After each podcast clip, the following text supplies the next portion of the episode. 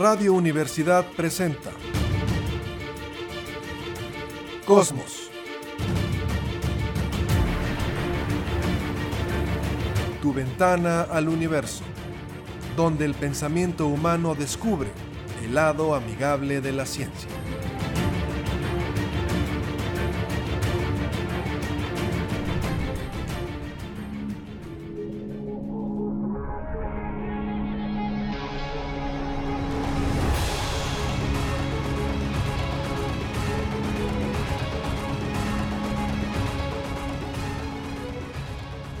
Tal? ¿Cómo está? Muy buenas tardes, bienvenidos a Cosmos, tu ventana al universo, por supuesto con muchísimo gusto en el 88.5 de frecuencia modulada en San Luis Potosí Radio Universidad. Saludo esta tarde, Jessica Mena, ¿cómo estás? Hola, ¿qué tal? Bonita tarde para todos. Pues una vez más aquí hablando un poquito del espacio exterior.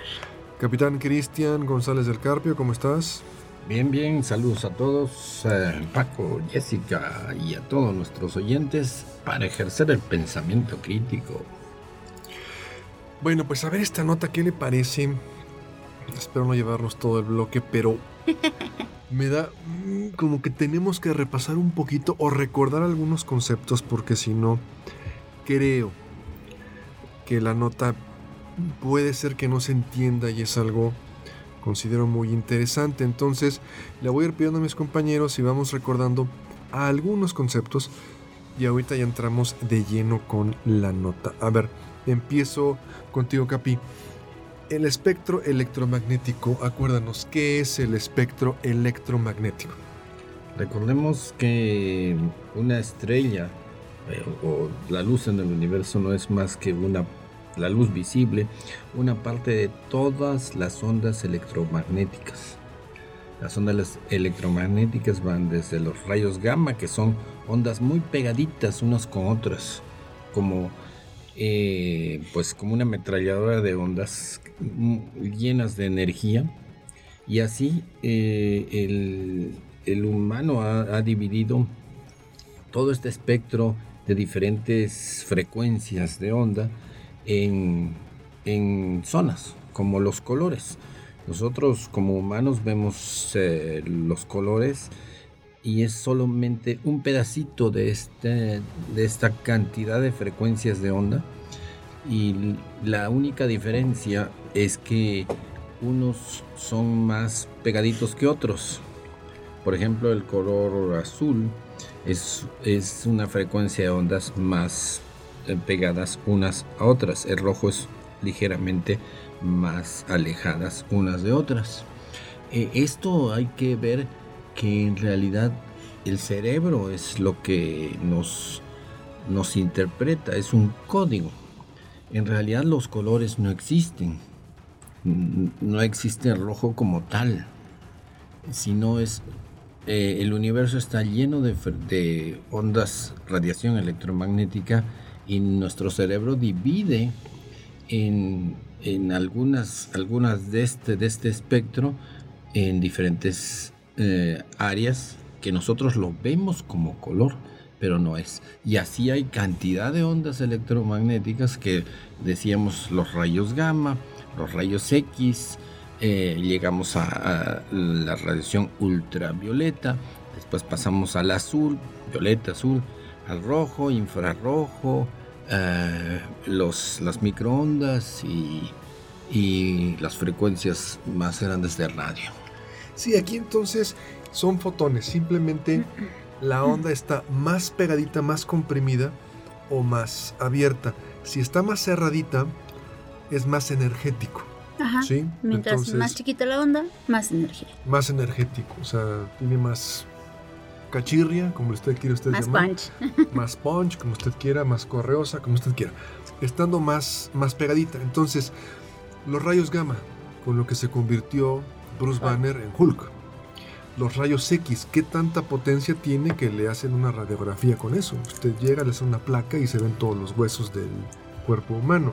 Ahorita hablabas del ultravioleta, los que están estudiando criminología, le mandamos un saludo a Angelito y por supuesto a Efraín aquí en Controles.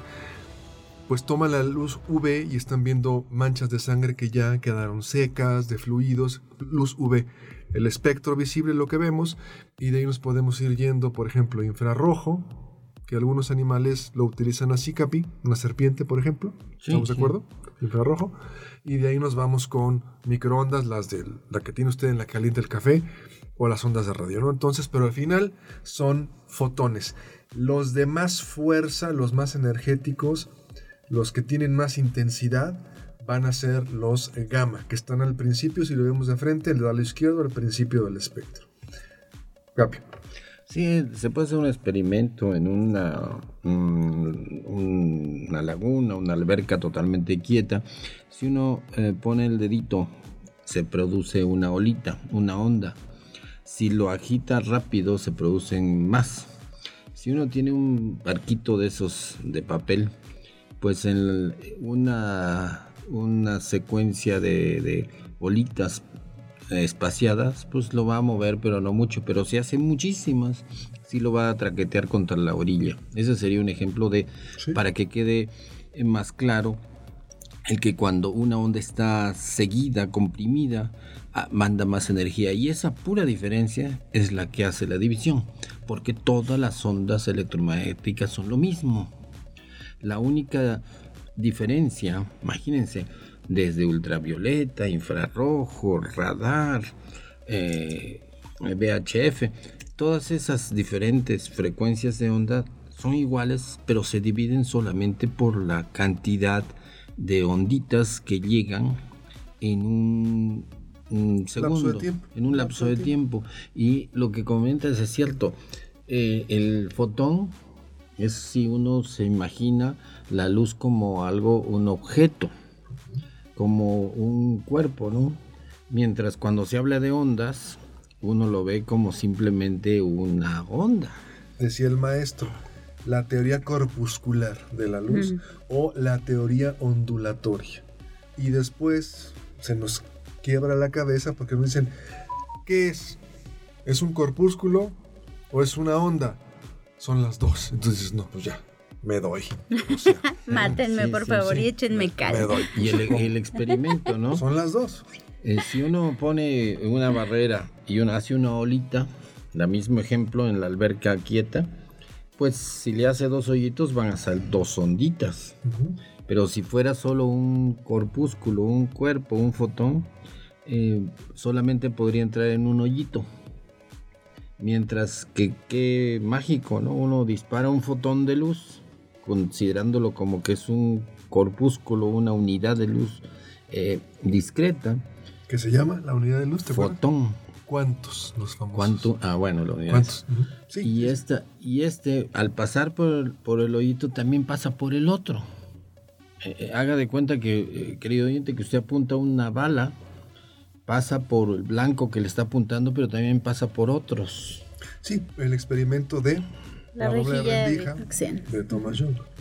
Ese experimento es, es lo que determina que a la vez sea considerado como un corpúsculo, como dices tú, y como una onda. Son, las, dos. cosas, pero nosotros decimos cuando me conviene, lo veo como ondas, lo trato como ondas, cuando me conviene lo trato como partículas, fotones. Y, este concepto es muy interesante para que se vea lo, lo, frágil que es nuestra mente, no es tan precisa porque también ese concepto está en los virus. Al virus hay eh, biólogos que los consideran como vida y hay otros que los consideran como moléculas, como no vida. Eh, y también depende lo que más a uno le convenga, ¿no? Al investigador le convenga y dice, pues en este caso un virus es vida, en este caso es simplemente una molécula grande que se replica. Y que normalmente se deben de tomar en cuenta las dos. Ah, claro. Y sobre todo en el caso de la luz, porque una te va a dar fenómenos que la otra también va a presentar. Entonces tienes que estar alerta del el experimento que estés realizando, cómo lo estás determinando y los resultados que vas a obtener. Ahora, vamos a continuar. Le, platicaba que para esta nota quiero repasar algunos conceptos. Recuérdanos, Jesse, ¿qué es una estrella de neutrones? una estrella de neutrones se supone que es lo que queda cuando eh, muere una estrella muy grande. Nosotros tenemos muchos tipos de estrellas a lo largo de todo el universo, cada una tiene su ciclo diferente. Hay estrellas que duran más tiempo, otras que duran menos tiempo. Curiosamente las estrellas que son más grandes, que tienen... Em, más combustible y mayor temperatura son las estrellas que duran menos tiempo.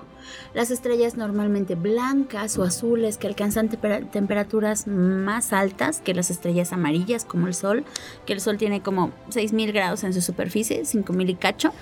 Hay estrellas blancas y azules que alcanzan mucha más eh, temperatura y esas, sobre todo las más grandes, cuando se les acaba su combustible, las capas de afuera explotan formando una nebulosa planetaria muy bonita y el núcleo colapsa y se comprime. Entonces, dependiendo del tamaño que haya tenido la estrella, si es una estrella pequeña, puede formar una estrella de neutrones, que prácticamente es una estrella muerta, y si haya, haya tenido la estrella tal vez unas 20 masas solares en adelante, entonces puede formar un agujero negro. A mí me gusta mucho el concepto estrella de neutrones porque es precisamente eso. En la definición encontramos la respuesta. A ver, imagínense que es una esfera de gas. La vamos apretando. Entonces, de repente ya tenemos protones y neutrones en el núcleo y alrededor electrones. Empezamos a apretar, los electrones empiezan a estar más pegaditos. Apretamos más, los electrones ya no están girando alrededor del núcleo, ya están libres, pero están más comprimidos. Seguimos apretando. Imagínense que los electrones ya están en la puerta del núcleo, ya están ahí pegaditos. Apretamos más y el electrón se mete al núcleo. Entonces, cuando tenemos un protón y un electrón que se encuentran, dicen, ¿qué hola, cómo estás? Se funden, se fusionan y se convierte en un neutrón. Entonces, una estrella de neutrones es eso.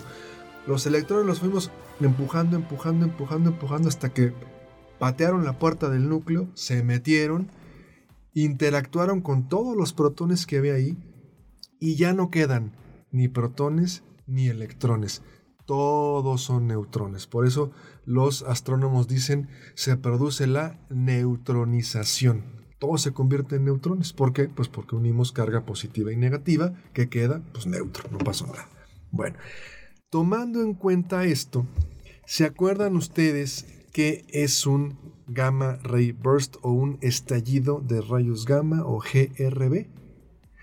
Si estamos diciendo que los más potentes rayos son los rayos gamma, ¿qué sería un estallido de rayos gamma? Normalmente se dan cuando explota una supernova. cuando una estrella muere, entonces tenemos ahí una explosión ahí tenemos de rayos gamma. ¿Pero qué es? Pues un fenómeno muy energético, muy poderoso. Ya dijimos que los rayos gamma son los que tienen más fuerza un estallido de rayos gamma pues va a ser un fenómeno astronómico muy muy potente. Hay dos tipos de estallidos de rayos gamma, corta y larga duración. Los de corta duración duran menos de dos segundos. Los de larga duración, a lo mejor de unos tres segundos a unos cuantos minutos. Los de corta duración, se fusionan dos estrellas de neutrones o una estrella de neutrones con un agujero negro. Se libera energía. Ahí tenemos un estallido de rayos gamma de corta duración. O lo que decía Jesse, después de, una, de la explosión de la supernova, se puede formar un agujero negro o una estrella de neutrones. Se libera una gran cantidad de energía y entonces ahí viene este estallido de rayos gamma. Los GRB emiten en todas las longitudes de onda, pero son más intensos en los rayos gamma. Hay observatorios, por ejemplo, Observatorio de Rayos Gamma Fermi de la NASA, para estudiarlos. Pues, ¿qué pasó? Hubo un estallido de rayos gamma 22109A que fue el más potente que se haya registrado. 70 veces más potente de lo que hemos visto. Alteró la atmósfera de la Tierra por un breve periodo de tiempo y esta explosión fue a 2 4 billones de años luz. ¿Millones o billones? Bueno, aquí lo pone en inglés, vamos a poner millones. Miles de millones. Exacto, 2.400 millones de años luz. Entonces, imagínese nada más de lo que estamos hablando. Saturó los rayos, eh, los sensores de rayos gamma y le apodaron inmediatamente BOAT. el acrónimo, acrónimo Brightest of All Time, el más brillante de todos los tiempos. Entonces se saturaron, se alteró la atmósfera, todos los científicos estaban como locos. ¿Y cuánto creen que duró este estallido de rayos gamma? Equivóquense, como dicen por ahí. Un minuto, 30 segundos. Cinco minutos. No manches. Cinco minutos. Bueno, pues por eso se, se, se le da el BOAT, el Brightest of All Time. Repito el dato, lo, lo ponemos aquí porque está en la nota en inglés, 2.4 billones de años luz, que serían entonces 2.400 Millón. millones de años. ¿Estamos de acuerdo? Eh, recordemos que... A ver, la- dos- que an- 2.4 billones para darlo bien. eh, Sí. Si lo pasamos a sistema... no, eh, latino pongamos sería- eh, eh, cuerpos que estén a esa distancia. Ah, exacto. eh, ¿De dónde Ajá. viene? sí. Por la distancia, ¿de dónde creen que venga? De otro cúmulo de galaxias. De otra galaxia, claro, sí. No, el- la, el- la galaxia... de- 2.400 millones de años luz. Ahí está. Sí, Sí, la sí. galaxia Andrómeda, de Andrómeda, que es otra galaxia, está a 2.5 millones de años luz. Es que uno se le va a Aquí veces cerca. Sí, está cerquita, en el vecindario. En- es de nuestro grupo local de galaxias. Sí. Eh, pero esto es mil veces más lejos. Y sin embargo, eh, afectó un poquito la atmósfera de la Tierra. y lo pudimos detectar. O sea, imagínate de lo que estamos. No pasó nada, no hay ningún riesgo, pero imagínese la potencia. Está muy bien el ejemplo. La galaxia más cercana, Andrómeda, nuestro vecindario, 2.4 millones de años luz. Millones. Que ya es lejos. que ya es lejos, pues imagínate nada más. Aquí estamos hablando de 2.400 millones de años luz. La Tierra tiene 4.700 millones de años, o sea, a veces uno se pierde en las escalas, pero está, diríamos, eh, 10, 100 veces más lejano que la galaxia más cercana. Y aún así lo alcanzamos a detectar. Sí, y para enredar más las cosas, Eso. cuando, cuando eso ocurrió, muy atrás en el pasado, Eso. en la Tierra ni siquiera había bichitos. Nada. Había vida muy primitiva, muy, muy primitiva. Pero, pero así, eh, organismos celulares como ahora se tienen, pues no. Imagínense la Hace distancia. 2.400 millones de años. 2.400 millones de años había vida, efectivamente. Ajá. Pero no había una vida Tan organizada y grande como sí, ahora. como ahora. Recordemos que las células también han evolucionado. no, no era porque aparecen unas células, pero son primitivas todavía. Eh, la duda está entre que si las células eucariontes, la que ten- tienen ya su núcleo bien definido y todo es parecido a una ciudad eh, eh, en miniatura, porque tienen centros de energía, sí, todo eso hay en, una célula. Hay lugares donde los desechos van con, más ordenadas que muchas ciudades, ¿no? Sí, sí tienen buen diseño. Esas aparecen hace 1500 millones de años. La Tierra más o menos eh, tiene 4700 millones de años y la vida, al parecer, la vida así, la más primitiva, aparece hace 3800 millones de años. Más o menos. Sí, hay que considerar que, que- que todo está evolucionando. En esa época los animalitos eran bastante primitivos en todo, ¿no? O sea, ya había vida no tan primitiva en la Tierra, pero no tan avanzada este, los bichos, ¿no? Ya no digamos vertebrados. No, no, eso. Nada. O sea, L- Las células seguían existiendo solitas. Es decir, no había animalitos o plantitas de varias células. Eran todos organismos unicelulares. De hecho, nosotros somos un conjunto de células. ¿no? Y de organismos.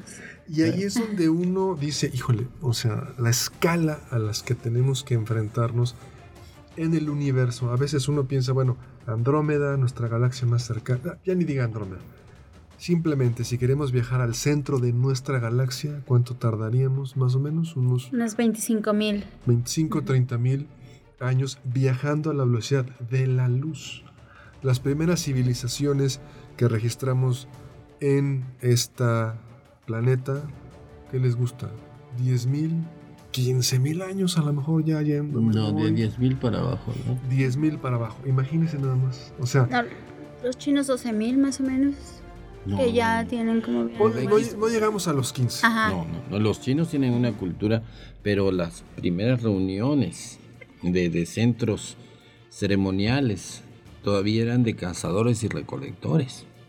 No, no tenían los... Eso es la gran sorpresa en el mundo de la antropología, que los primeros eh, centros ceremoniales no eran en la mitad de un área donde se cultivaba algo, ni arroz, ni maíz, ni trigo, sino eran, iban ahí cazadores recolectores. ¿Cómo definiríamos? Esa sería mi pregunta. Entonces, de una vez ya estamos centrados, ya nos aventamos del tobogán. ¿Cómo distinguirías tú o cómo podríamos decir que se considera ya una civilización organizada? Ya no es la pequeña tribu, sino ya es más complejo, pero ¿cómo lo definiríamos? Es una definición que cada antropólogo la tiene, pero es cuando en principio es sedentaria y, y hay división de trabajo, y hay unos que se especializan en gobernar. Iba a decir pensar, pero pues, no son pensantes. No, con los ejemplos que tenemos ah, aquí en México. No hay que ir tan lejos. Entonces, esa división de trabajo eh, hace que la tribu normal desaparezca. Eh, los instintos quedan. Porque pues uno no, no, ha vivido en una tribu por millones de años y no ha heredado esos instintos y se los va a quitar. Los instintos quedan, pero la división de trabajo hace que uno se dedique a una cosa, otra cosa y ya no es solamente ya no es el grupo familiar que anda recolectando y viendo a ver qué animalito atrapa y, y dónde están las raíces y dónde están madurando los frutos y así así sino ya cada quien se, es organizado por un grupo de que los organiza, los jefes, los líderes, y generalmente utilizan eh, las creencias, llámese religión, para coordinar a ese grupo para que trabaje, para ellos y para sí mismos. Bueno, pues ahí están las escalas, ¿no? De lo que podemos eh, tratar, a veces no podríamos más o menos imaginar. Jesse, una nota breve que nos tengas para esta tarde, por favor. Ah, pues una nota breve. o no tan breve, como tú quieras. a todos nos afectó la pandemia, todos estuvieron ahí como lo han enjaulado en su casa todo el tiempo que estuvieron ahí eh, atrapados. ¿Tú eh, te encerraste en tu casa en algún momento? Para lo que era el trabajo, no porque uno tiene que seguir comiendo, ¿verdad? Pues uno no, tiene sueldo fijo, entonces tenía que seguir trabajando normal. Ibas a la oficina y todo normal. Normal, en la oficina, normal, todo. Eh, nada más eh, dos, tres personas en la planta baja y una planta alta, nadie más estaba arriba. Pero para la vida social sí, cero, prácticamente. ¿Cómo por cuántos meses? No, pues años, o sea, habrá sido más de un año, yo creo. Ok, bueno, al CAP no le pregunto. Porque no había, no podías ir al cine, no podías ir a las plazas, estaba todo cerrado. Ajá. Eh, la salida era al súper, bueno, pues yo casi nunca voy al súper, pero no, no, dejaban entrar más que una persona, o sea, sí estuvo muy complicado. Entonces, la vida social se, se anuló por completo. Prácticamente, ¿no? Ajá. Prácticamente. Bueno, y digo que al CAP no le pregunto porque igual tú tenías que seguir viajando, ¿no? Tenías que seguir volando y todo. No, ya cuando había más trabajo, porque pues los paquetes, claro, todo el mundo mandaba cosas por paquetería. Muchas empresas de transporte, pues recordemos que Amazon y todas esas corporaciones actuales antes de la pandemia eran pues corporaciones de, que hacían compañías, empresas que hacían eh, paquetería, envíos, eso y después se convirtieron en emporios porque fue todos se mandaban por correo. Y, yo me acuerdo que Amazon compró una flota de aviones así cash y con todo y pilotos obviamente y que van iban a volar ya no pasajeros sino solamente solo, paquetes de Amazon. En ese tiempo me imagino las horas extras estuvieron a ah, la hora del día, Las, ah, hubo una empresa que se llama TCM, TSM, que mm, muy buena directiva de la empresa, eh, apenas hubo la pandemia, hicieron lo mismo que Amazon. Comenzaron a comprar aviones de donde hubiera. Y nuestra empresa de aquí de San Luis, pues no, no se puso las pilas y siguió existiendo y perdió muchísimo dinero por no crecer. Y es igual que antes, hay que arriesgar si uno quiere en el mundo empresarial. Y anticiparse, ¿no? Hoy una pandemia, la gente va a estar encerrada, todos no van a comprar por internet. Va a venir un boom y hay que estar preparados. Y ahora hay una flota de, aviones de, Amazon. Y es una nueva aerolínea de paquetería, como es Estafeta, TCM, UPS. UPS, DHL, FedEx.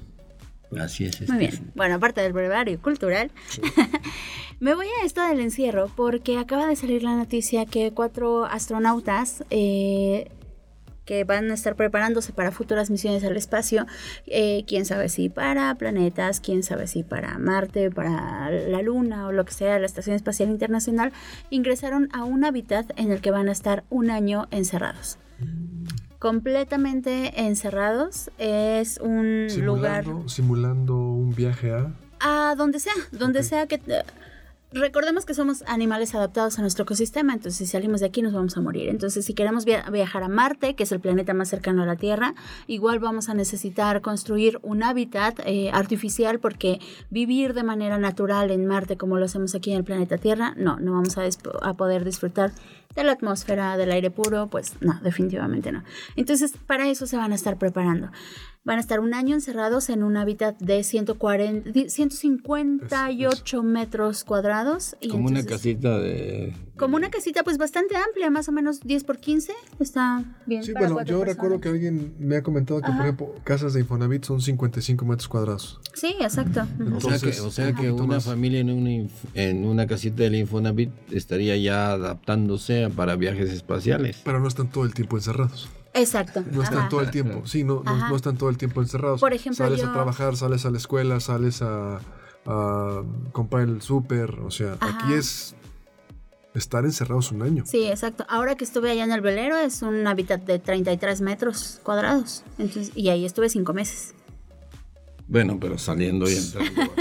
sí. ¿Sola o acompañada?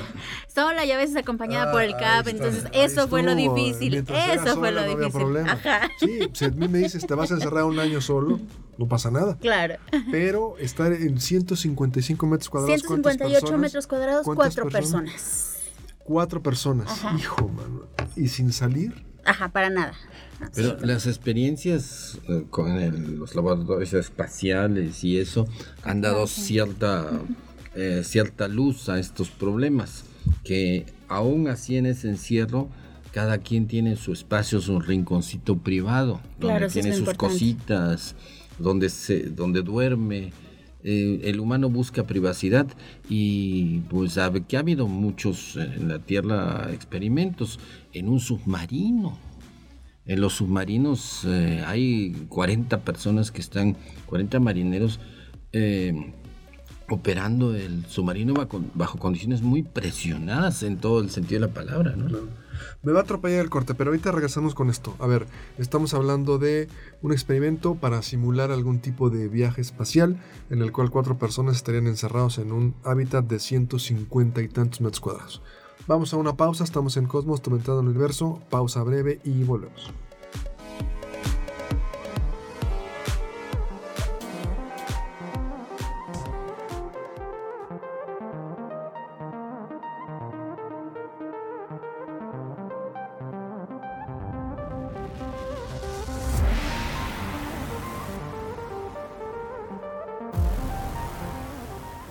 Regresamos en Cosmos, tu ventana del universo. Me atropelló el corte eh, con esta nota que podemos extender un poquito más brevemente.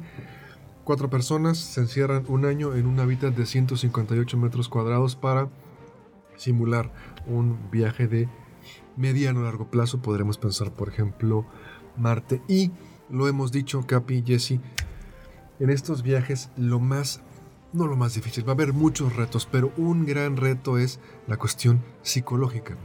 Alguna vez hablaba con un psiquiatra y, yo le decía, oye, ¿por qué el matrimonio es tan complicado? Y decía, es la convivencia. Tardo o temprano estar conviviendo todo el tiempo van a terminar peleando. Eh, puede ser lo mismo en una familia, pueden ser los hermanos, pueden ser eh, los primos, pueden ser los esposos. Tardo o temprano es, parecería que me daba a entender como es una consecuencia de la convivencia. Tardo o temprano va a haber un pleito.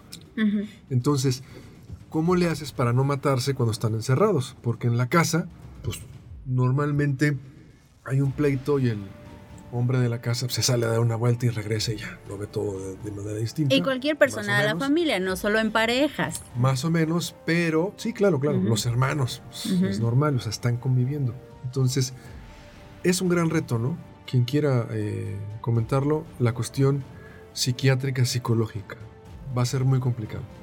Siempre la convivencia va a ser muy complicada, sobre todo cuando hay personas que a veces no comparten la misma crianza.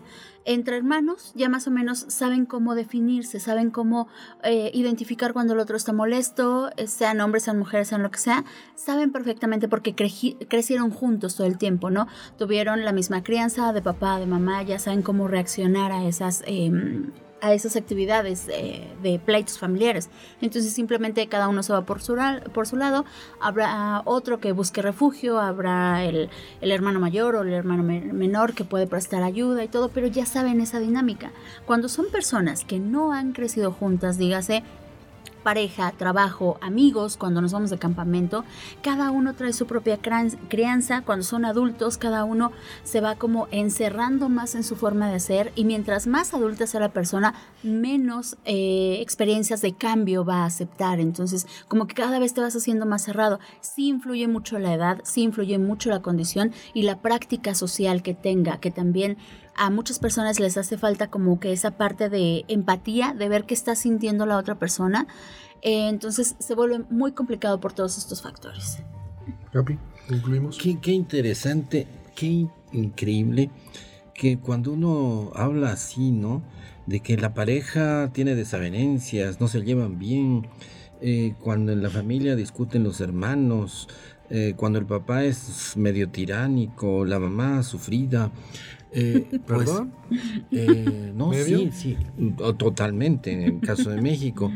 Y qué curioso, y que hay life coaches, psiquiatras, psicólogos, y, y uno dice, y en las tribus ancestrales de, en las cuales evolucionamos todas esas emociones que sentimos, eh, se llevaban a todo dar porque había un peligro enorme.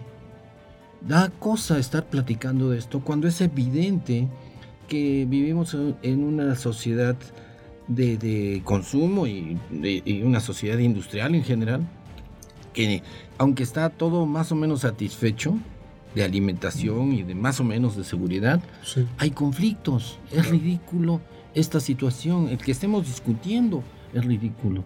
No, es que... Déjame es- terminar. Ahí está. Entonces, Ahí estuvo, ahí estuvo ya. Ahí Sí. estuvo ya. No, no, esto es importante, no cotorreo. Eh, una pareja viviendo en un departamento es la cosa más anormal que puede haber. Todos sus instintos los van a hacer divorciar. ¿Por qué? Porque eh, el humano no vive en pareja, por favor. El humano vive, vayan, vean, eh, eh, nuestros, las tribus por todas partes viven en una tribu donde eh, no están todo el tiempo la pareja junta. El hombre va a hacer sus, cacerías, la mujer va con otro grupo de mujeres. Cuando nace un niño, las mujeres lo, lo cuidan entre todos. El hombre tiene que cazar más porque tiene que alimentar a su esposa. Y, y después cuando ya crece, el hombre se lo lleva, en el, en el caso que sea niño, a aprender a, vivir en la, en la vida sil- silvestre, en la vida salvaje. Esta comodidad, entre comillas, nos ha traído cantidad de problemas y, y la prueba es la paradoja. La paradoja que a pesar de aquí tenemos todo, hasta televisión y todo, hay tremendos conflictos. ¿Por qué? Porque están las emociones, nuestros instintos no saben que tenemos departamento, televisión y comodidades. Nuestros instintos piensan que están todavía en la sabana africana, donde ahí se fabricaron.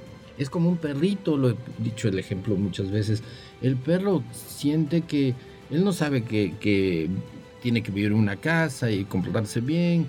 Hay, hay que entrenarlo, hay que condicionarlo, porque un perro es un lobo en- dentro de él y el lobo está esperando a qué hora van a salir a cazar. Cuando uno lo saca, él piensa, vamos a salir de cacería. Cuando lo sacas a pasear es eso. Sí, Sí, se emocionan por estar. se emocionan por eso y corren y por eso corretean lo que puedan corretear, ¿no? Un gato o a veces otro humano y el el, el perro debe estar bastante eh, con eh, su mente sacada de onda en la contradicción de que yo no puedo atacar nada, a pesar que los dientes que tengo están hechos de depredador y tengo un olfato que localiza muchas presas potenciales, porque en ese momento me regañan. Vive una, un perro vive una constante neurosis. Es como lo que hablábamos en ot- otras ocasiones, donde una orca está en un acuario de Miami y todos le aplauden. Keiko, ¿no? Shamu. Todos los casos estos de las orcas que Claro. diario, cada día, pues navegan 100 kilómetros en grupo, en manada, y ahora anda saltando y pegándole a una pelotita para que le Y dé... ha un- habido casos que matan al instructor. Ah, claro, porque entra en Muchos. neurosis. Claro. Eh, y para que le den un pececito. Entonces, aquí ya la recomendación sería, igual ya nos metimos al tobogán, no tener mascotas. La- la- el tener No. una mascota es, es tener un animal que está en constante neurosis, es lo que estoy entendiendo, ¿correcto? Eh, hay que hacerle vivir lo más posible parecido a lo que hacía. Ok, ok. Eh, tampoco se trata de abandonarlos, porque nosotros hemos destruido todo este ambiente eh, silvestre y ahora eh, donde había un bosque increíble o Ujú. un ecosistema funcionando, hemos puesto una ciudad de cemento y coches. Claro, y de repente salen a tirar la basura en Canadá y está un oso allá afuera. Sí, Pues tú estás exacto. invadiendo mi espacio, compadre. El oso piensa que uno es otro oso de medio pelón. sí, claro. Pues sí, él no- porque no conoce changos, ¿no? Para el Sí, oso no claro. existen los monos. Claro, claro. Eh, en África un león identificaría, a- hace muy fácil la comparación. Este es un chango más, más grande y que camina siempre muy erguido. Pero los animales que no tienen primates cerca, pues no ubican al humano, conoce. ¿no? Y esa es la ventaja. Yo por eso tenía que haber sido piloto, porque el piloto se va. Entonces, no hay tanto pleito. O sea, Exacto. te vas a lo mejor el domingo en la noche y regresas el viernes, estás dos días, oye, estoy dos días aquí, nos vamos a pelear. Pues no, O taxista, Claro. o trailero. como dice, como dice el Capi, se acostumbra a tomar decisiones por ti, tú ya no pintas, las decisiones las toma la mujer. Siempre y cuando en esta sociedad que ahí están las comodidades para que lo pueda hacer. En las tribus donde evolucionamos nuestras emociones, eh, la mujer tenía que estar rezando a cualquier dios que de la tribu para que el otro llegue con no solamente llegue vivo, sino quien le va a dar de comer, sino también que llegue con algo de caza, una gacelita por ahí, ah, un conejito por allá, en el peor de los casos, una gallina o algo parecido a un ave que ya daba proteína. Ya se han hecho cantidad de estudios en las tribus estas de los Kung, cómo funciona. Curiosamente, el 70% en, en los estudios que han hecho de alimento lo proporciona la mujer. Qué, paradójico, ¿no?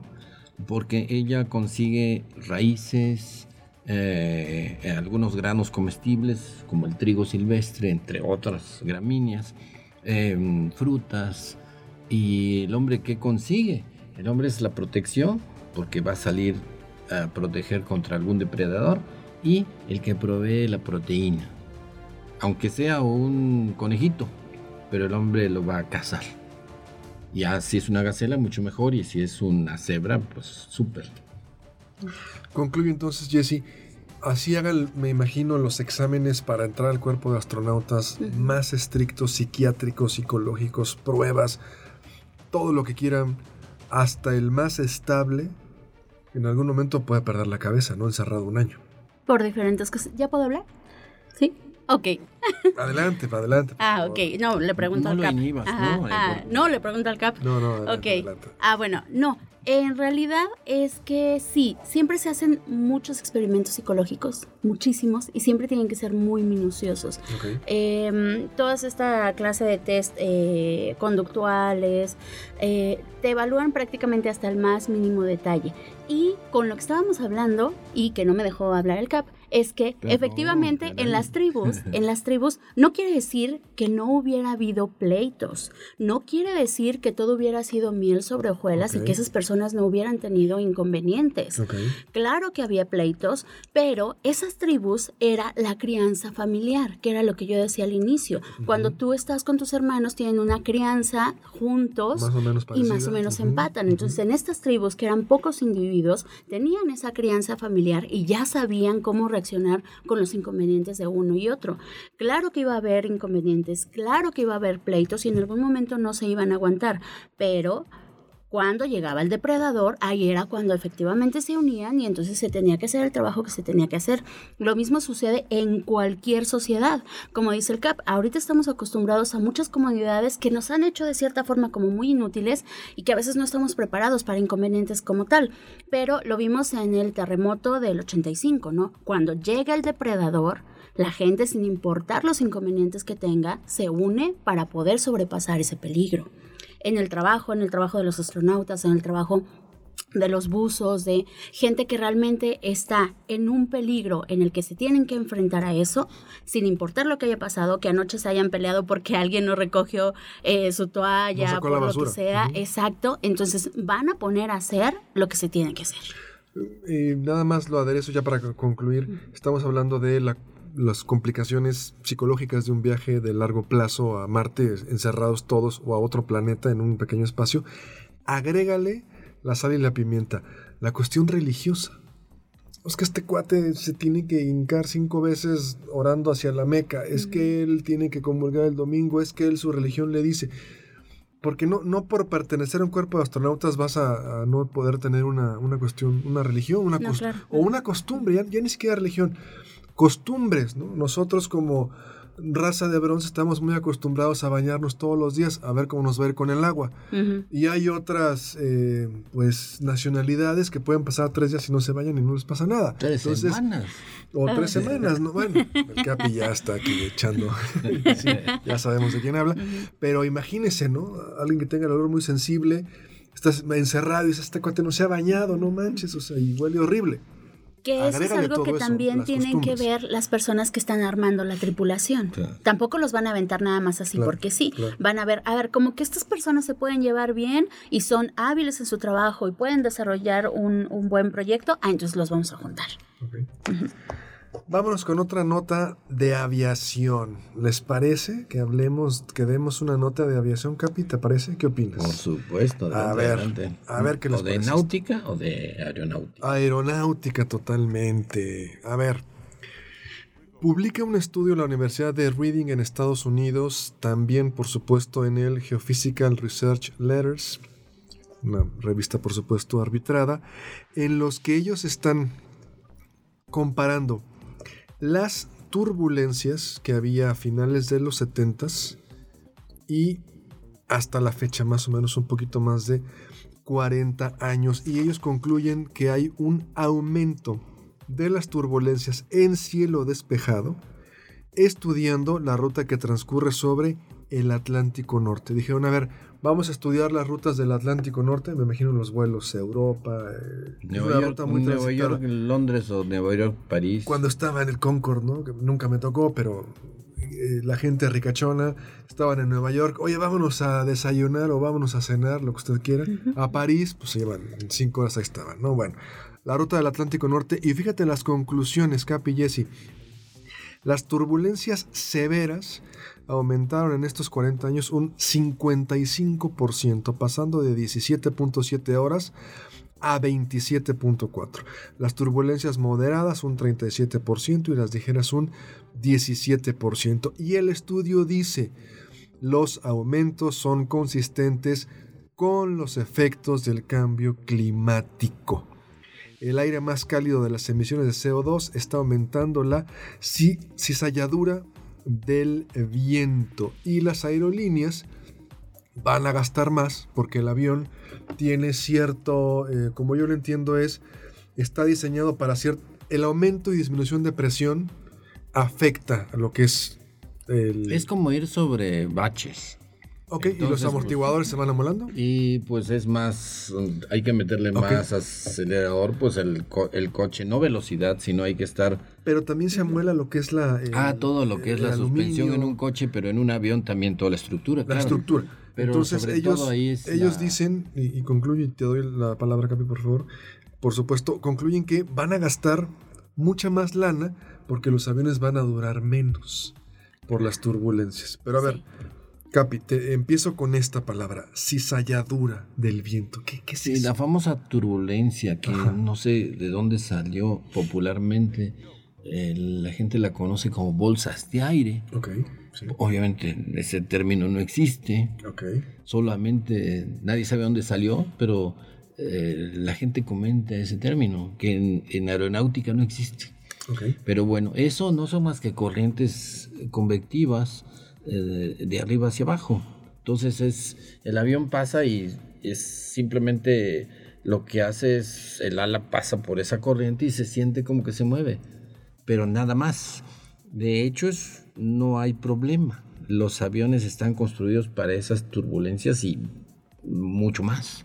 Pero sí, si alguien no trae el cinturón, Ah, pues sí, sale puede, volando, ¿no? puede golpearse la cabeza. Claro, eso nadie sí. dice que no. Estamos hablando de la integridad de la estructura del avión. O sea, el avión aguanta. Aguanta como un coche, pasa un tope y no le pasa nada. Pero después de muchos topes va a molarse algo. Lo- sí, eh, los, la compañía de seguros y las, eh, los fabricantes de aviones van a decir, ahora hay que hacerle revisiones no cada seis meses, sino cada cuatro meses.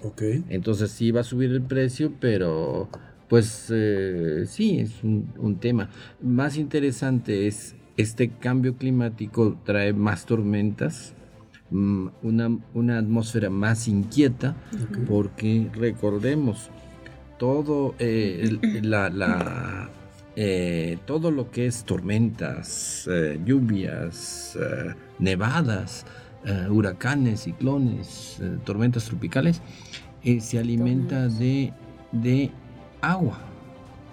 ¿Por qué, es, ¿Por qué se alimenta de agua?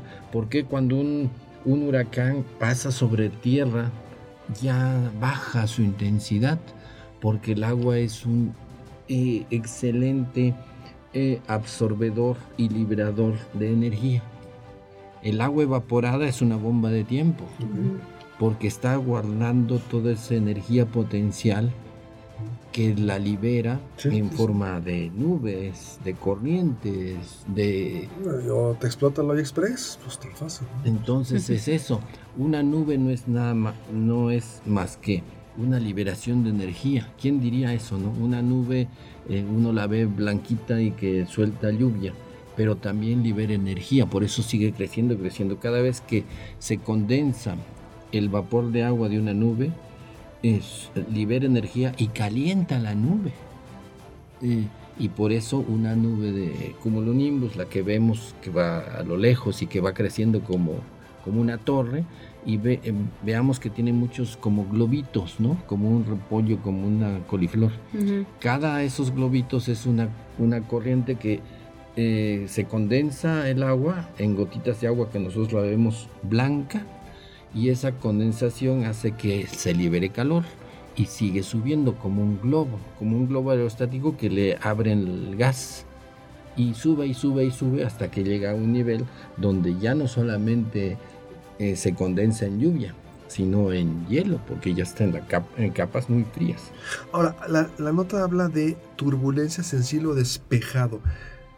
Esto es que no las ves, no las detectas en el radar, o- Sí. o, o vas muy tranquilo y dices, ay, pues está todo, a todo dar, y de repente, o, o qué es una turbulencia en cielo En- despejado, porque habla aumento de turbulencias severas en cielo despejado. Sí, es las turbulencias producto de las corrientes de chorro. La corriente, Densidad en el aire. eh, la corriente de chorro, Ujú. la que hemos hablado Sí, a veces, La que va de este a oeste en Estados Unidos y los pilotos dicen, me pongo en esta corriente para que me empuje un poquito más. de, de oeste hacia el Ah, este. Sí, ok, sí. O sea, un viaje, eh, y, y no solo es la corriente, ¿no? Eh, De, de hecho, es una corriente muy localizada. Sí, Eh, pareciera un río tubular, pero a su vez por los lados también hay turbulencias. La corriente como un río va dejando remolinitos. claro. claro. Entonces, esa es la corriente, en aire, eh, las turbulencias en aire, claro, porque el flujo es constante y, y crea turbulencia, y sí es un flujo de oeste hacia el este. Ahora, Por eso es más, ma- ah, eh, un avión llega en menos tiempo, aprovecha esas corrientes. No quiere decir que se meta, sino, pero todo el flujo de aire va en esa dirección.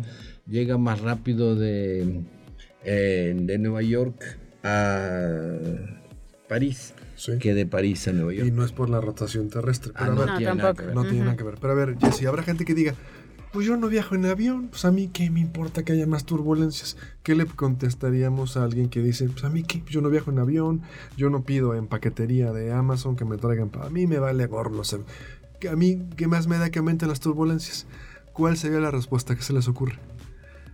Finalmente el planeta sigue cambiando. Eso, esto es una prueba de que el planeta se está calentando.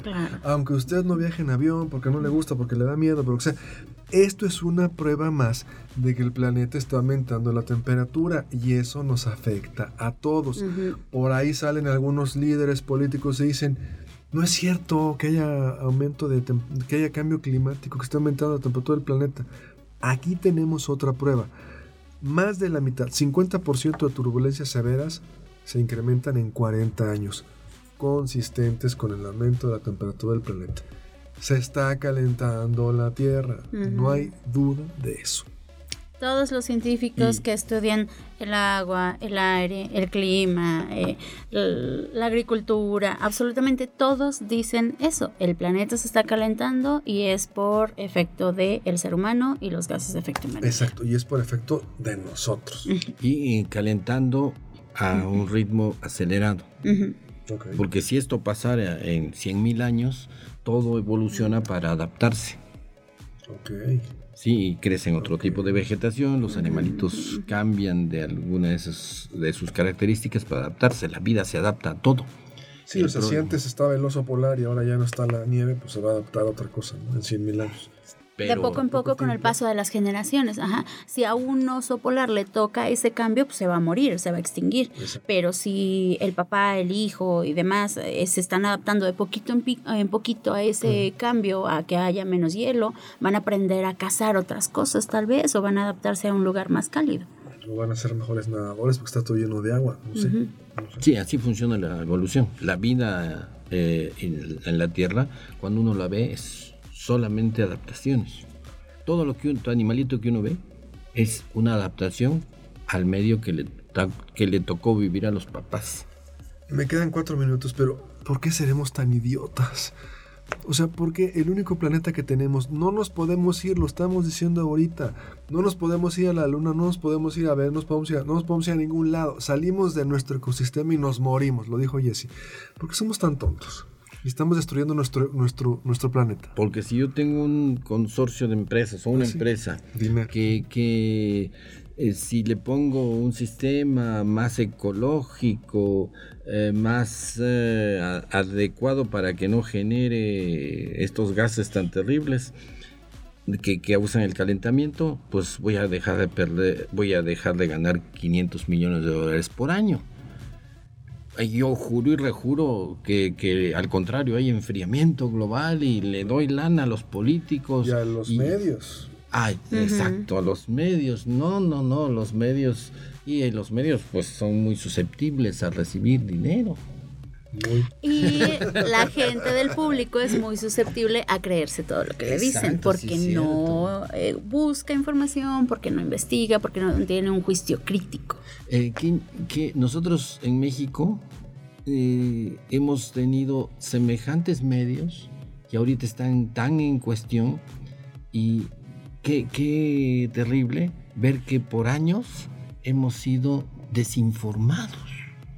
nos han eh, canalizado con publicidad a desear cosas que no necesitábamos, a comer cosas que nos hacen daño.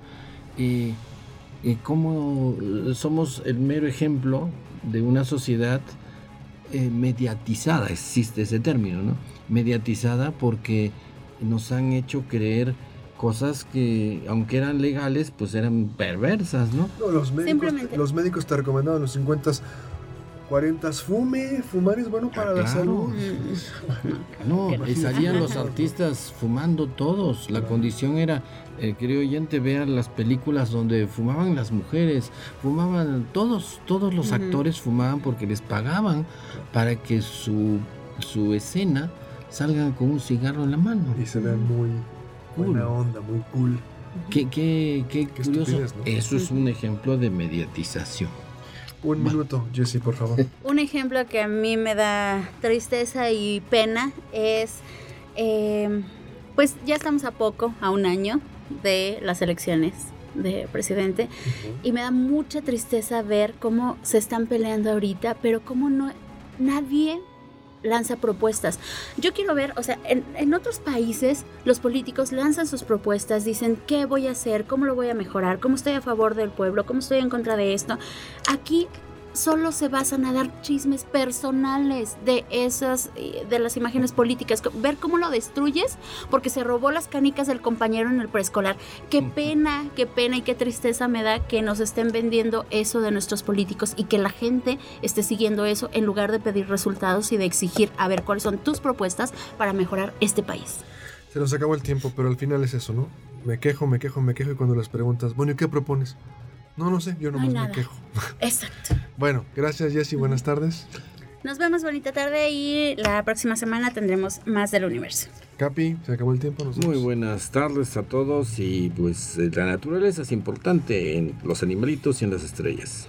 Gracias Efraín en Controles, nos vamos, esto fue Cosmos, tu ventana al universo, todos los sábados en punto a las 6 aquí en Radio Universidad. Pásenla muy bien, nos vemos.